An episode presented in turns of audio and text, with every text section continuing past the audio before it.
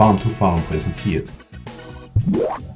Farmfluencer, der Podcast für deinen Boden. Wie viel Stickstoff bringt die Zwischenfrucht Teil 2? Wir schauen uns heute das berühmt-berüchtigte CN-Verhältnis an. Hallo und herzlich willkommen bei diesem Video von Farm to Farm. Mein Name ist Christoph Gutscher. Freut mich, dass, wir, dass du heute dabei bist. Wenn dir unsere Videos gefallen, wie immer an dieser Stelle, abonniere doch gerne unsere Kanäle oder teile die Videos mit deinen Berufskollegen, damit wir andere Leute auch damit erreichen. Im ersten Video haben wir uns angesehen, ähm, den Stickstoffkreislauf, die Stickstoffdynamik im Allgemeinen und sind zu einem Schluss gekommen, dass äh, man mit der Zwischenfrucht diesen Stickstoffkreislauf versuchen muss zu steuern, dass das ein Ziel sein muss, dass man sich im Vorhinein überlegt und dass in jedem Fall am sinnvollsten ist, dass die Zwischenfrucht so üppig wie möglich ist und dass deshalb eine frühe Aussaat ganz, ganz wichtig ist. Jetzt schauen wir uns an, wie viel Stickstoffnachlieferung durch die Zwischenfrucht im Frühjahr ähm, möglich ist und wovon das abhängig ist. Grundsätzlich ist einmal klar, abhängig ist es von der Masse, nämlich von der Biomasse der Zwischenfrucht, der Pflanzenreste, die nach dem Umbruch oder nach dem Abtöten, die jedenfalls im Frühjahr ähm, übrig geblieben sind. Wir sprechen jetzt von der Biomasse an der Oberfläche und das können, ähm, können Gewichte sozusagen sein von 500 Kilogramm pro Hektar Biomasse. Das ist nicht sehr viel bis hin zu 5000 Kilogramm pro Hektar Biomasse an Pflanzenresten, an Trockenmasse, die äh, ähm, sozusagen von der Zwischenfrucht an der Oberfläche überbleiben. Ähm, um das in ein Verhältnis oder um ein bisschen ein Gefühl dafür zu bekommen, kann man das immer ganz gut vergleichen mit Stroh- oder Heuernte. Äh, da sind die Dimensionen ganz ähnlich und das Material schaut ja auch ganz ähnlich aus. Das heißt in erster Linie, um zu wissen, wie viel Stickstoff bringt die Zwischenfrucht im Frühjahr ist einmal natürlich zentral, wie viel Material habe ich überhaupt, äh, von dem ich sozusagen ähm, den Stickstoff ähm, bekommen kann oder von dem die, die Mikrobiologie den, Zwischen, die, den, den Stickstoff ähm, ähm, freisetzt bei der Verrottung. Weil es geht ja darum, äh, dass das, dieses Pflanzenmaterial von den Mikroorganismen zerlegt wird und beim Zerlegen Stickstoff frei wird, beim Verrotten Stickstoff frei wird. Und da ist eben der zweite wichtige Punkt, neben der Menge an Pflanzenresten, welche Qualität, welche Pflanzenreste habe ich überhaupt da? Und da kommt es darauf an, welches CN-Verhältnis äh, diese Pflanzenreste haben. Also welches, aus welchem Verhältnis Kohlenstoff zu Stickstoff dieses Material, das hier an der Oberfläche liegt, besteht. Bevor du dir jetzt denkst, was will der mit dem CN-Verhältnis, bleib dran, ich versuche es so einfach wie möglich zu machen, aber es ist wirklich äh, extrem sinnvoll, wenn man sich damit einmal beschäftigt und das versteht, ähm, dann versteht man die äh, Dynamik, die sich, die Nährstoffdynamik aus der organischen Düngung auch und es macht wirklich vieles, vieles Sinn dann. Also CN-Verhältnis. Ähm, beim Verrotten ähm, kommen letztlich ja die Bakterien und die Pilze ins Spiel und die greifen sozusagen auf das organische Material zu, zerlegen das, fressen das äh, und zersetzen es ganz einfach. So. Äh, diese Mikroorganismen, die haben selbst äh, bestehen sozusagen aus einem, aus einem äh, Anteil Kohlenstoff und aus einem Anteil Stickstoff. Das sind, die bestehen natürlich noch aus vielen anderen Elementen, aber hier relevant ist das Verhältnis Kohlenstoff zu Stickstoff. Diese Mikroorganismen bestehen nämlich zu acht Teilen aus Kohlenstoff und zu einem Teil aus Stickstoff. Und was machen die, wenn die diese organische, das organische Material ähm, fressen? Dann machen die das eigentlich mit dem Ziel, um sich zu vermehren, um, um zu wachsen. Und das heißt, die nehmen diesen Kohlenstoff auf, bauen ihn bei sich ein und bauen auch den Stickstoff ein, weil den Stickstoff brauchen sie halt für irgendwelche äh, Zellprozesse äh, und deshalb ist der notwendig. Das ideale Futter für diese Mikroorganismen, das heißt das ideale Pflanzenreste, die idealen Pflanzenreste für diese Mikroorganismen, die haben ein Kohlenstoffverhältnis von 24 Teilen Kohlenstoff und einem Teil Stickstoff. Das heißt, die nehmen äh, mehr Kohlenstoff auf, als sie selbst sozusagen in sich aufbauen können. Das ist ganz ähnlich wie beim Menschen wiederum. Wir sind ja auch nichts anderes. Wenn wir Kohlenstoff aufnehmen in Form von Brot, dann essen wir das, Kohlenhydrate.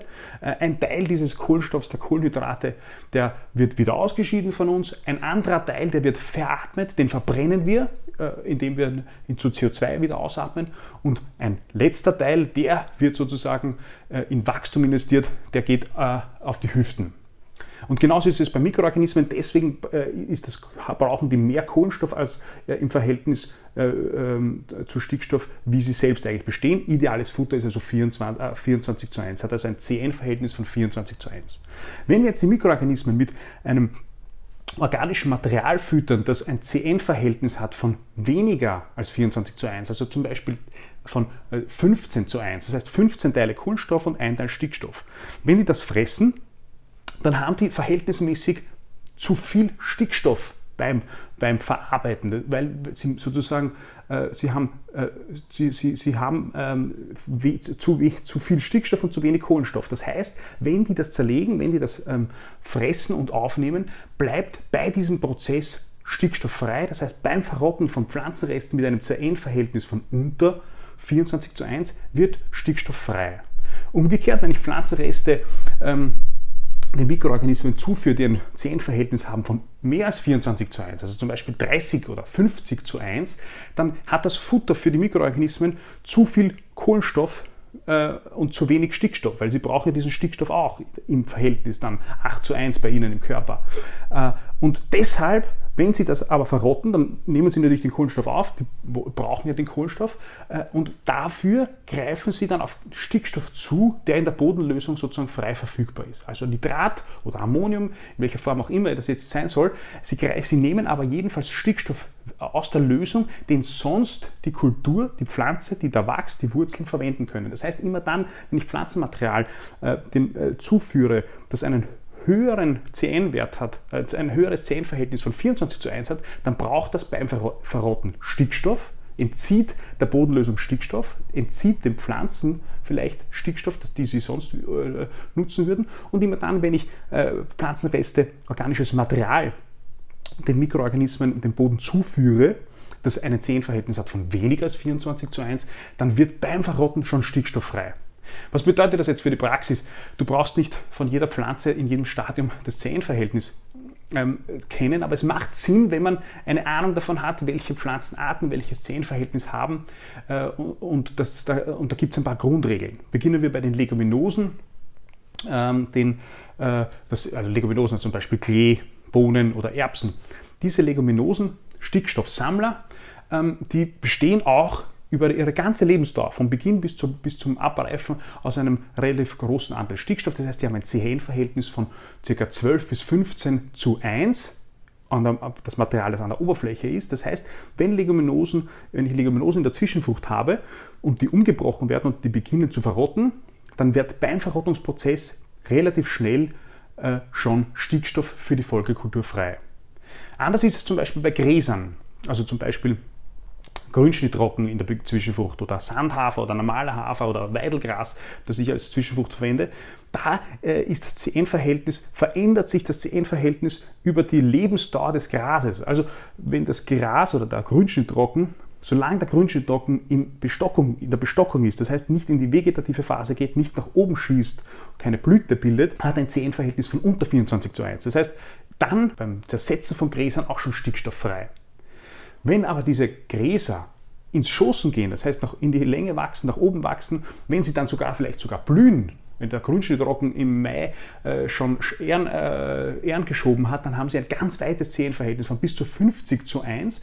Das heißt, die brauchen beim Verrotten dann extrem oder extrem viel, aber relativ viel Stickstoff aus der Bodenlösung, entziehen diesen Stickstoff aus der Bodenlösung. Das heißt, wenn ich eine Grünschnittrocken zum Beispiel, das wird in den USA ja immer wieder gemacht, als Zwischenfrucht anbaue äh, und den bis in den Mai stehen lasse und äh, der in äh, die Ähren schiebt und den dann umgebrochen wird, dann entzieht beim Verrottungsprozess in den nächsten Wochen und Monaten dieses Material äh, Stickstoff aus der Bodenlösung. Bei anderen Familien aus den Zwischenfrüchten, wie zum Beispiel bei den Kreuzblütern, also Senf, Leindotter, Kresse, Ölrettich oder bei den Korbblütern ähm, Ramtilkraut oder Sonnenblumen, da ist das ähnlich wie bei den Gräsern. Das heißt, hier gilt, wenn die Pflanzen noch in der vegetativen Phase sind, das heißt, wenn sie noch im Stocken sind, wenn sie noch nicht nach oben schießen, wenn sie noch weit entfernt davon sind zu blühen, dann haben sie ein Zehenverhältnis, das unter 24 zu 1 ist. Das heißt, dass tendenziell Stickstoff ähm, freisetzt, das Material setzt beim Verrotten tendenziell Stickstoff frei. Wenn die, diese Kreuzblüter äh, oder eben auch diese ähm, die äh, Korbblütler ins generative Wachstum gehen, dann schaut das anders aus, dann wird das Zellenverhältnis weiter und beim Verrotten braucht es Stickstoff. Das heißt, wenn du wissen möchtest, wie viel Stickstoff die Zwischenfrucht bringt, dann brauchen wir in erster Linie, müssen wir in erster Linie wissen, wie viel Biomasse habe ich da überhaupt. Das kann man abschätzen, das kann man theoretisch auch messen und wägen. Äh, erstens und zweitens müssen wir wissen, welches Zellenverhältnis das hat. Das heißt, wir müssen uns anschauen, welche, wie viel Material, äh, Pflanzenmaterial davon sind Leguminosen, wie viel davon sind äh, Kreuzblüter, die noch nicht, die noch im Vegetativen sind, die, wie viel sind ähm, schon in der Blüte. Und so kann man abschätzen und ein Gefühl dafür bekommen, wie viel Stickstoff sozusagen frei wird beim Verrotten und, äh, wie, wie, und wo, wie das nicht äh, und wie viel Stickstoff äh, und, und ob Stickstoff, ob kein Stickstoff frei wird beim Verrotten. Man kann das Material natürlich auch einsenden und analysieren lassen, da gibt es Modelle dafür, auch hier insbesondere in den USA, das wird aber nicht praktikabel sein. Es reicht meines Erachtens nach schon, wenn man eine Ahnung davon hat, ähm, welches CN-Verhältnis die Pflanzen circa haben, um abschätzen zu können, wie sich das dann im Frühjahr entwickeln wird. Ich hoffe, du hast aus diesem Video etwas mitnehmen können. Unser Fazit hier ist erstens einmal ähm, Biomasse, die Menge ist entscheidend, zweitens CN-Verhältnis ist entscheidend und im nächsten Video, nächste Woche im Teil 3, äh, klären wir dann den Rest. Bis bald. Farmfluencer, der Podcast für deinen Boden.